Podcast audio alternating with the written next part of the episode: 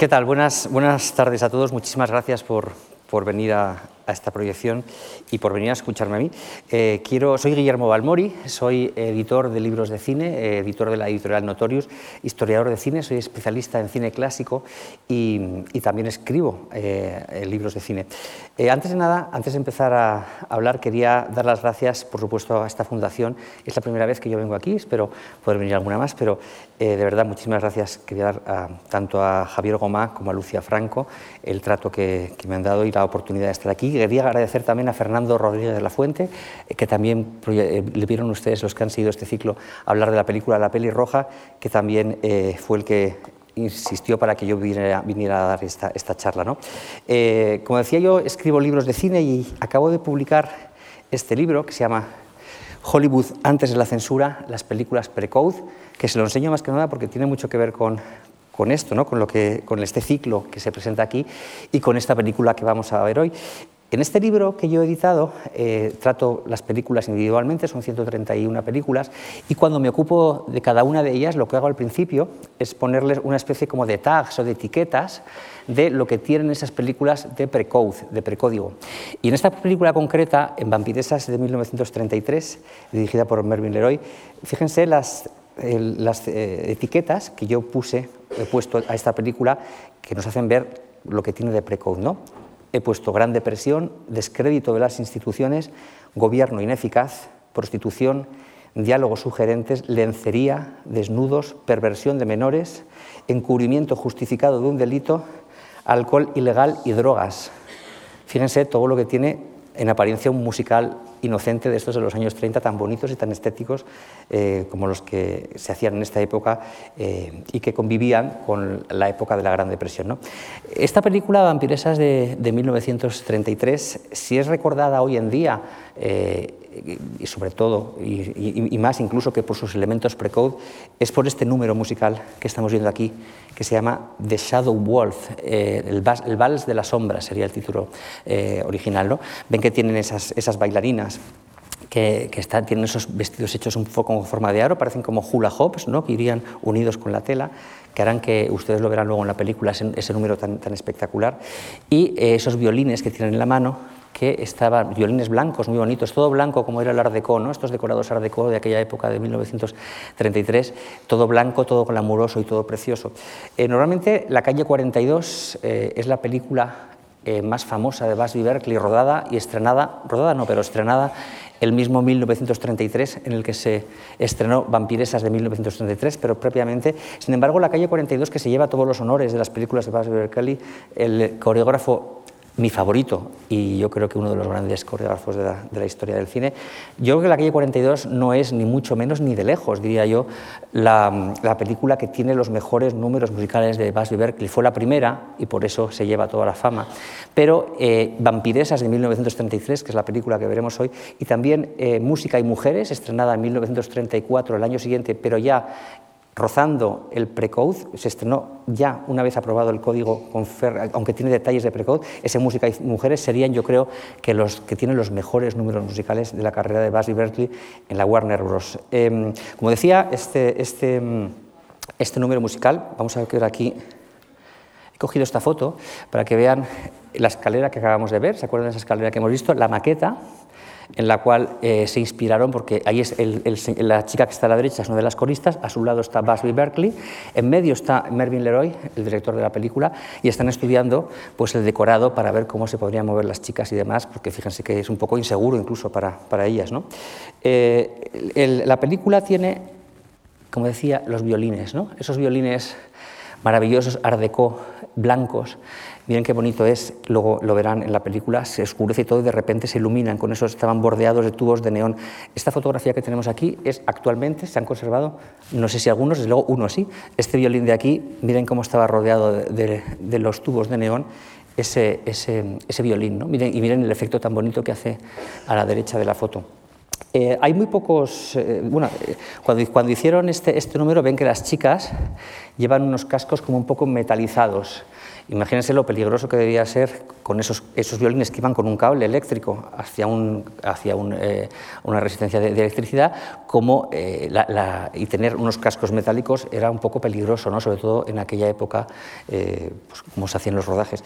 Es muy difícil encontrar testimonios de, aquella época, ¿no? una película de 1933, ¿quién nos puede hablar de ella? Testimonios me refiero directos de la gente que participó en esa película. Yo he conseguido aquí uno que es de, algunas chicas, de algunas de estas chicas que bailaban con Busby Berkeley y que cuentan brevemente, entre otras cosas, es muy, muy, muy cortito, cómo trabajaba Berkeley y cómo y lo mal que lo pasaron con esos sombreros de metal y los violines eléctricos que parecía que les podía dar una descarga en la cabeza. Vamos a verlo. Era un número maravilloso. Teníamos violines con luces de neón. Llevábamos unos sombreros que parecían cascos porque eran de metal. Estábamos asustadas durante todo el número porque teníamos una sensación de carga en toda la cabeza.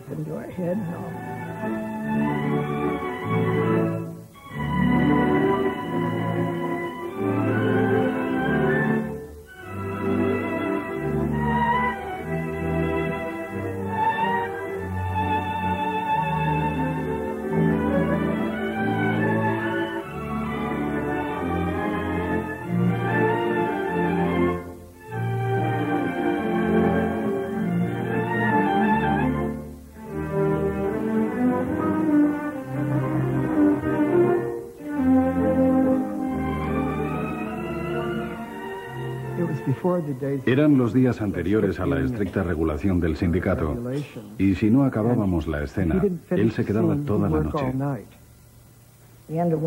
Para el final de un número teníamos que estar allí a las siete y media de la mañana y trabajábamos hasta las siete y media de la mañana siguiente. Por supuesto que no bailábamos sin parar, había descansos. Pero qué poco duraban. Y al final guardaban los primeros planos de las chicas y las tomas que no servían las repetíamos otro día. Ensayábamos sin parar. Y cuando estábamos preparadas para rodar, todo estaba bajo control. Si hacíamos algo mal, él venía tranquilamente y te decía, no hagas esto o no hagas lo otro. No gritaba ni chillaba a la gente. Creo que tenía un sentido del humor especial porque solía bromear con mis piernas y decía, en cuanto a esas piernas, manténlas juntas. Bueno, estos son, como decía, unos testimonios curiosos, puesto que, es difícil ¿no? encontrar eh, testimonios de aquella época. Bueno, eh, la película, como decía, estaba dirigida por Mervyn Leroy, está acreditado como director, sin embargo, claro, los números musicales los dirigía Busby Berkeley, ¿no? sería un poco codirector, aunque no se acreditó así. Em, eh, Las vampiresas de 1933 es considerado como el musical de la Gran Depresión. Estamos viendo aquí esta imagen terrible ¿no? de esa madre con, con esos hijos. Em, hoy estas películas nos han llegado, cuando vemos una película de los años 30 glamurosa como es esta, con esos números musicales tan espectaculares y tan, eh, insisto, tan art tan estéticos, eh, que solemos quedarnos con, un espectáculo cómico, un espectáculo, un espectáculo, simpático, muy glamuroso, muy visual, muy estético y muy como de un sueño, ¿no? como de irreal. Em, pero en el fondo esta película al menos, esconde una realidad, esconde más que esconder, también lo desarrolla, una realidad terrible que era la Gran Depresión 1933, el año en el que se estrena esta película, dicen que fue el, el tope de la Gran Depresión. A partir, tocó el, techo más alto, ¿no? el desempleo, el desarraigo, la desesperación de la gente de Estados Unidos. Eh, la película, van a verlo ustedes, es muy rica, en, no, se esconde a la hora de... Sí que es verdad que en los años 30 se llevaba un cine escapista que se quería pues, eh, evadir de la realidad para que la gente no pensase en sus problemas, pero la Warner Bros., e incluso con esta película musical tan glamurosa, eh, la depresión está continuamente presente en la película. Lo está en las conversaciones lo van a ver en las actitudes de los protagonistas, la obra musical que montan eh, los protagonistas en la película, porque montan una obra musical, incluso sobre lo que versa esa comedia musical que, que montan es sobre la Gran Depresión. Por ejemplo, la policía requisa por impago los decorados de las obras de teatro, Requisa también entre ellos los vestuarios de las coristas para que pueda dar lugar a una escena precoz ¿no? de estas tan queridas que se vieran a, las chicas cambiándose entre, entre bastidores. Eh, los teatros están cerrados. Se quería dar a entender, como ya lo había hecho la calle 42, eh, cómo vivía la Gran Depresión, el mundo del teatro, el mundo de las tablas, el mundo de los musicales de Broadway. La gente pensaba que a lo mejor ellos eran eh, desgraciados porque vivían en el campo, vivían en las ciudades, eran oficinistas, habían quedado sin trabajo, pero ese mundo tan glamuroso del teatro, que parecía como que siempre era glamuroso, evidentemente también lo estaba pasando mal, y estas películas querían hacer eh, mella en eso. ¿no? Fíjense que incluso en esta película vemos a Ginger Rogers eh, antes de ser convertida en estrella, aquí tiene un papel secundario, esa Ginger Rogers glamurosísima ¿no? de, Fred, Astaire, de las películas de Fred Astaire. Eh, aquí la vemos robando la leche al vecino, es decir, eh, en una actitud que luego no tendría nada que ver. Hay que decir que Ginger Rogers este mismo año, 1933, estrenaría con Fred Astaire eh, volando hacia, hacia, Río de Janeiro, que la convertiría en estrella, y ya en 1934 haría la, la Alegre Divorciada, con lo cual ya sería una estrella de primera magnitud junto a, a Fred Astaire.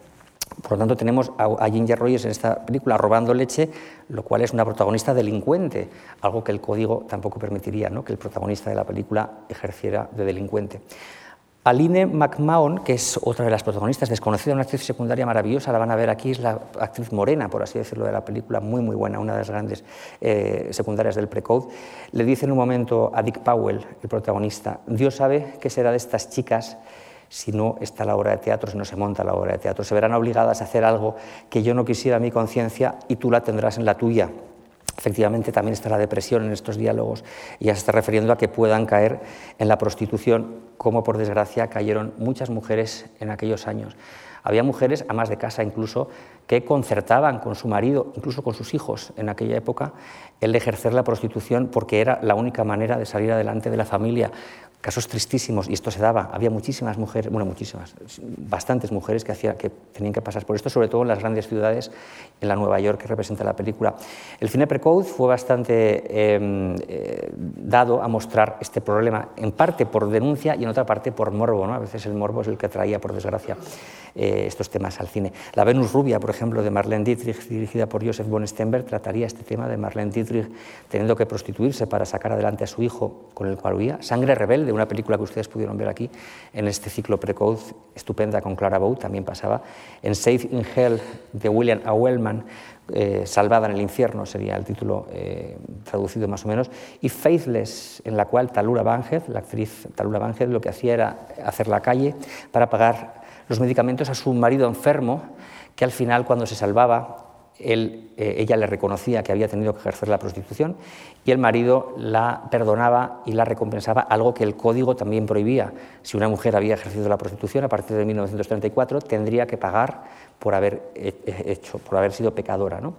Em, la, la, moralidad, cuando hay hambre, parece menguar también en esta película. Es decir, las chicas de la película van a creer que la obra que están haciendo se sufraga Em, con, un atraco, proveniente de un atraco, con lo cual eso las convierte en encubridoras de un delito y en el delincuente como héroe, que esto es una de las constantes del cine precoz, como James Cagney en El enemigo público, como Edward G. Robinson en Amba Dorada, pero que luego, evidentemente, no se permitiría, no podría ser que el, protagonista de la película fuera un delincuente. ¿no? Vamos a ver este cartel tan bonito, que es una gold digger, porque el título original la película es Gold Diggers de 1933. Aquí se tradujo como Vampiresas de 1933. Una Gold Digger vendría a ser como una especie como de cazafortunas. Sería yo creo que el título más, la traducción quizá más, una buscadora de oro, ¿no? es el título más literal. En el Precode hubo muchas Gold Diggers rayanas, casi todas ellas en la prostitución, o directamente prostitutas como la película Girls About Town de George Cukor, que yo les recomiendo que vean si pueden localizarla. Luego, en la época después del código, en el postcode, el postcode, eh, yo llamo postcode, se suele llamar postcode a lo que es desde 1934 a 1966, es decir, hasta que el código Hayes fue eh, abolido. También había estas chicas en busca de millonario, pero eran en comedias blancas mucho más eh, inocentes. ¿no? Por ejemplo, la 20th Century Fox hizo en los años 40 y 50 un, un, argumento muy recurrente, esto de las chicas pues que, que querían casarse con un millonario, como la película, su propio nombre lo dice, Cómo casarse con un millonario, con Betty Grable y Marilyn Monroe, o la propia Betty Grable años atrás En la película se necesitan maridos de la 20th Century Fox, o incluso en Los Caballeros las prefieren rubias, el personaje de Lorelei Lee, que interpreta Marilyn Monroe en Los Caballeros las prefieren rubias, también podría considerarse una gold digger, como estas de aquí de, la película. ¿no? La propia Anita Luz, que era la creadora de, Los Caballeros, la escritora de la novela Los Caballeros las prefieren rubias, en, las cuales, la cual se basa la película, había reconocido que el personaje de Lorelei Lee, el personaje que Marilyn hacía en la película, era, estaba basado en una chica Ziegfeld de los años 20 que se pavoneaba de sacar eh, una fortuna en regalitos a sus admiradores mayores, como verán que hacen las chicas de esta película. Eh, hay un número musical que me parece especialmente interesante, lo van a ver ustedes, que es este de aquí, My Forgotten Man no es tan glamuroso como el Vals de las Sombras que hemos visto antes, pero es muy, muy interesante en lo que se refiere al trasfondo precoz, al trasfondo social, incluso al trasfondo político. Esta película, eh, eh, Vampiresas de 1936, 33, perdón, eh, es casi yo diría que inaugura y casi cierra como una única muestra lo que yo consideraría el musical denuncia, el musical social, el musical denuncia. Antes de la canción Protesta, que se dio en los años 70, 30 años antes, ya esta película utilizaba el musical para lanzar eh, proclamas de protesta, de denuncia y sociales, casi en un género propio, al menos en lo que se refiere al cine clásico.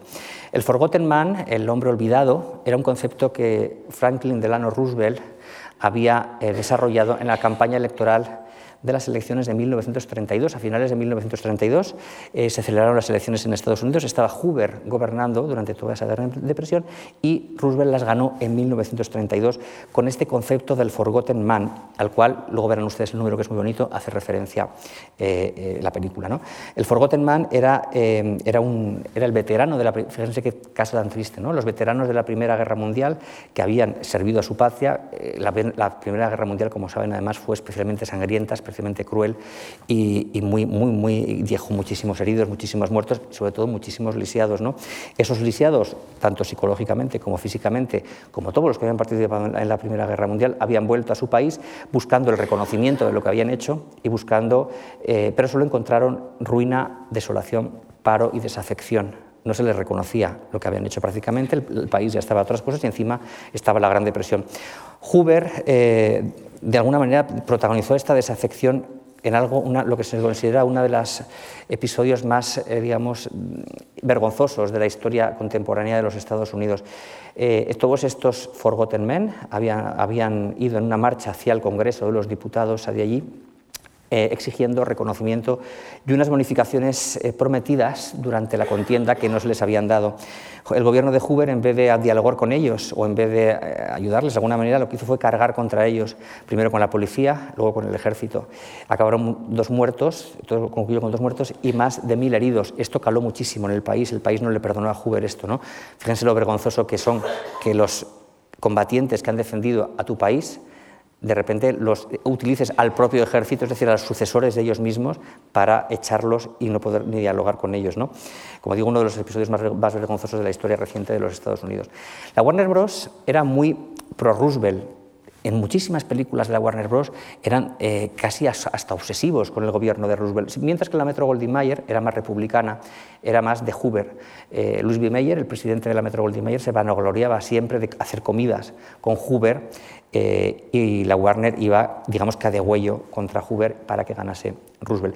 Varias películas de 1933, no solamente vampiresas de 1933, sino varias películas de la Warner intentaban, eh, digamos, eh, hicieron campaña por Hoover. Por ejemplo, Gloria y Hambre, otra película precoz de William A. Wellman, en la cual un, héroe de guerra que era capturado, por, si la pueden ver, esta película es muy buena, eh, un héroe de guerra, un, soldado era capturado por los alemanes, le daban morfina para calmar sus heridas, se hacía adicto a la morfina y cuando volvía a Estados Unidos era considerado un drogadicto al cual no se le asistía y terminaba como un vagabundo, o Will Boys of the Road, que hablaba de la juventud, los peligros de la juventud, una película, una obra maestra también precoz, se la pueden ver, Will Boys of the Road, dirigida también por William A. Wellman, en el cual hablaba de, eh, la de estos jóvenes que viajaban en trenes de estado en estado porque no tenían trabajo, los adolescentes que iban de trenes en trenes, y fíjense qué triste que para que no se bajasen en un estado, en un estado determinado y eh, abundasen los vagabundos de ese estado, les esperaban las autoridades de ese estado con palos para palearles para que no bajasen en ese estado y se bajaran en el siguiente. Y esto ocurría, ¿no? Estas películas de la Warner de denuncia del año 33. La Warner fue con mucho descaro, como digo, eh, eh, proclive a Roosevelt, mostraban el, eh, descrédito de las instituciones durante los años 31, 32, 33, estaban especialmente interesados en mostrar pues, que no funcionaba el gobierno, con películas como pues, de gángsters y demás, que lo que se ocupaban es de desacreditar el gobierno de los Estados Unidos. Muchas veces se habla de que el código Hayes se impuso por, o, el recuerdo que tenemos sobre todo de él es por términos sexuales o eróticos, pero lo que más preocupaba sobre todo al gobierno en aquella época era el descrédito de las instituciones. Muchas películas de la Warner y de, otros estudios lo que estaban haciendo era hacer ver como que el gobierno no estaba cumpliendo con su deber, que la policía estaba corrupta, etcétera, etcétera. La Warner en aquellos años, por ejemplo, rodaría Soy un, fugitivo, de Mervyn Leroy, eh, eh, con el tema de la justicia injusta, la policía inepta la podríamos ver en Viaje de Ida, la justicia solo es para los ricos, por ejemplo, en nombre de leyes, la, juventud es protegida en Will Boys of the Road, que acabamos de, nombrar, o, el antisistema como héroe en películas como El enemigo público o Ampa Dorada. Eh, Vampiresas de 1933 se estrenó con la llegada de Roosevelt al poder y fue como el musical que festejaba esa llegada de, Roosevelt. En este número de My Forgotten Man, ustedes lo verán, mm, hay dos, eh, se, se ve toda esta gran depresión. Podemos ver las colas del hambre, la prostituta raída, los héroes de guerra tirados por, por, las calles, todo eso se ve en este número tan maravilloso que ustedes van a ver de My Forgotten Man. Busby Berkeley, el coreógrafo, había participado en la Primera Guerra Mundial y él mismo no era un Forgotten Man, pero sí tenía compañeros que lo eran. Eh, eh, impacta, por ejemplo, la escena en la cual eh, la prostituta, a la cual en el número hace Joan Blondel, interpreta Joan Blondel, viene un policía a quitar a un vagabundo del suelo porque está dormido en la calle, está tirado en la calle. Ella le hace creer que es cliente suyo para que no se lo lleve y cuando van a apartarle, van a, le, le quieren levantar del suelo, le hacen así en la americana y tiene un montón de medallas puestas, ¿no? ese vagabundo, que era un héroe de la Segunda Guerra Mundial que ha acabado, perdón, de la Primera Guerra Mundial, que ha acabado como, como, como vagabundo. ¿no? Los rostros joviales y victoriosos en este número de los mismos soldados que van a la guerra y van con mucha emoción son los que luego vamos a ver en la cola, del hambre, ¿no? las colas del hambre, las famosas colas del hambre. Y las mujeres, ¿cómo afectó a las mujeres que sus hombres se fueran a la guerra? La Gran Depresión en el núcleo familiar fue desastroso, también en este número de My Forgotten Man lo van a ver. Los hombres han vuelto a casa, pero ya no son sus hombres, son diferentes, ya no es lo mismo de antes. De hecho, verán, fíjense que en este número, cuando lo vean, eh, los hombres y las mujeres siempre están separados. Es como que ya no se juntan, ya no se ven, ha, desaparecido incluso el deseo sexual, ni siquiera la prostituta, que en el número interpreta Joan Blondel, atrae a los clientes, son gente como desexualizada, como, un poco como zombies. ¿no? Y luego pasamos a la parte más eh, erótica de la película. Es muy rica esta película, eh, es muy divertida, es una película, a pesar de esto que les estoy contando, que es más oscuro, porque tiene esa parte, es una película eh, divertida, sensual, con, con, guiños eróticos. ¿no? Joan, Joan, Blondel, por ejemplo, la vemos aquí, lleva ese, picardías que es uno de los más descarados del cine pre-code y con, lo cual, con el cual sale incluso, recibe a la gente así, al que llama a la puerta, incluso a los desconocidos. Y luego está el número Petting in the Park, que es este de aquí. Fíjense las transparencias de las faldas de ellas. Se ve quizá mejor aquí que en la película, las transparencias. Van en ropa interior, como quien dice, ropa interior de la época, el liguero y las medias y esas transparencias. Es el número más erótico de toda la carrera de Busby Berkeley y del propio Precode. Eh, la chica, además, es un parque en el cual, lo verán ustedes, van a, a pasar allí los enamorados eh, una velada y molestó especialmente que la chica fuera la que tomase la iniciativa amorosa en este parque, ¿no? que es Ruby Killer búscate a alguien en el parque para hacer ejercicio, entre comillas, dice, ella. Y él le dice, empiezas con las caricias y luego te dejas llevar. Ella protesta, vamos, ¿por qué no empezamos? Eh, quizás esté mal, dice él. Ella, ¿y qué más da? Y ambos cierran, nos encanta, ¿no? Este este diálogo tan atrevido que luego, evidentemente, con el código no se podría, no se podría hacer. El, alquiler, el parque incluye un alquiler de patines, lo van a ver, para que las chicas puedan volver a casa, eh, porque, por si alguien se sobrepasa con ellas. Y la lluvia lo que hace al final es eh, mojar a todas las chicas que se cubren, eh, esas faldas que están viendo ahí, se cubren la cabeza dejando al aire lo que es la ropa interior, muy, muy descocado ¿no? para la época, sobre todo. los vestuarios del parque, por cierto, que están aquí, hacen que se las pueda ver eh, cambiándose en esas sombras. El código prohibía los desnudos y prohibía incluso también las sombras. Fíjense lo que decía el artículo. Tanto los desnudos como las siluetas, el desnudo completo no se admite en ningún caso. Está prohibido, esta prohibición alcanza al desnudo de hecho, al desnudo en siluetas y a toda visión licenciosa de una persona desnuda a la vista de otros personajes del film. Se prohíbe igualmente mostrar los órganos genitales de los niños, comprendidos los de los recién nacidos. Eso es lo que decía el código con respecto al desnudo. Esto estaba prohibido, pero bueno, al ser una precódigo, pues se pudo mostrar. ¿no?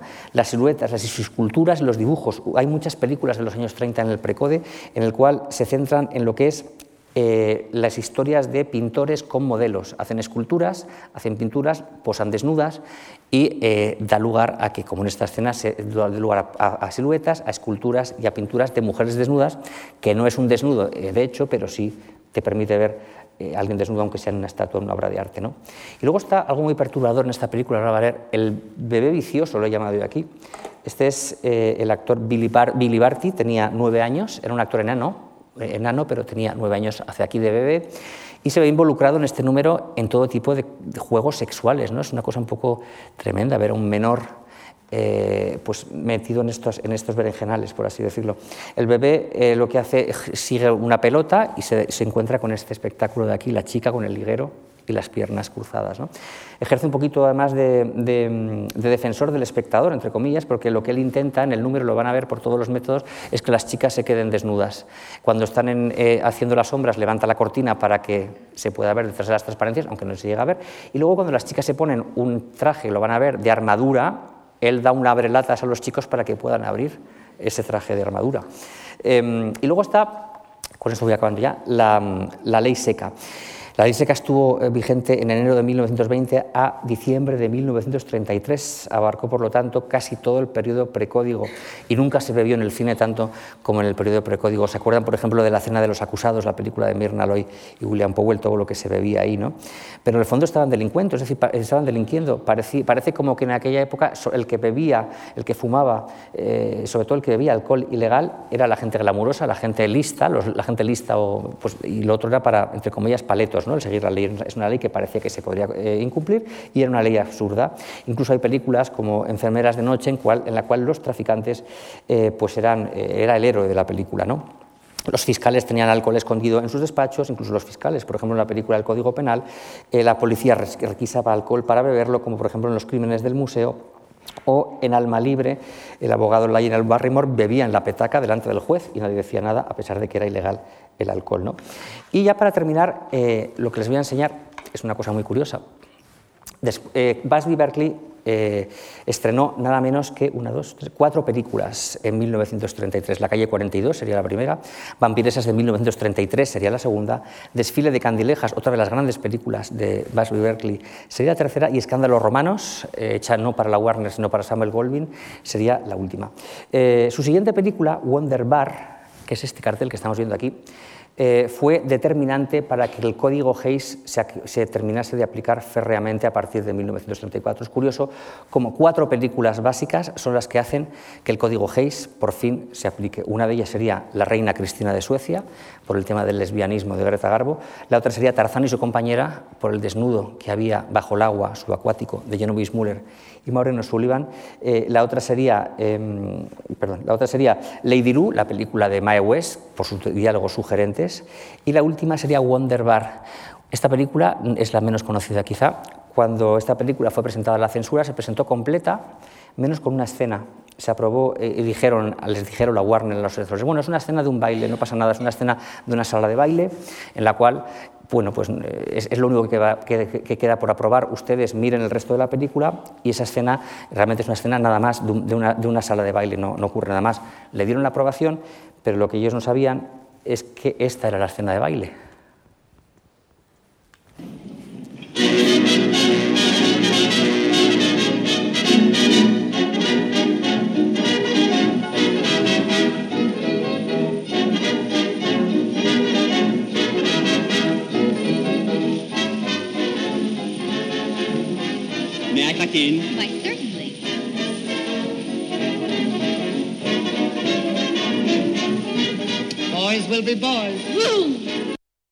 Bueno, como ven, era una escena de baile, efectivamente, pero no era nada era, dijeron, no, es solamente una escena de baile. Evidentemente era una escena de baile que a ellos les preocupaba y que, eh, y que, y que hizo, porque al final, fíjense, tanto La Reina Cristina de Suecia como esta película, como Wonderbar, que tocan el tema de la homosexualidad, era algo que escocía yo especialmente ¿no? a, estos censores de, Hollywood. Y, em, y, bueno, pues eh, esta, esta, película, después de esta escena, fue una de las, con esas otras cuatro películas que les he comentado antes, fue una de las causas de que dijeran, hasta aquí hemos llegado, hasta aquí no se puede llegar y hay que empezar a aplicar el código ya eh, pues a partir de julio de 1934 eh, férreamente. Bueno, pues les contaría más cosas, pero son y 29 y no quiero pasarme porque quiero que vean la película. Eh, muchas gracias por haberme escuchado, espero que les haya resultado interesante lo que les he contado y ahora a disfrutar de una película, ya verán que muy divertida, muy fresca y, muy glamurosa. A pesar, fíjense también en la parte de la depresión, no se dejen a veces llevar solo por el glamour, por ese trasfondo de la depresión que tiene. Muchísimas gracias y que disfruten de la película.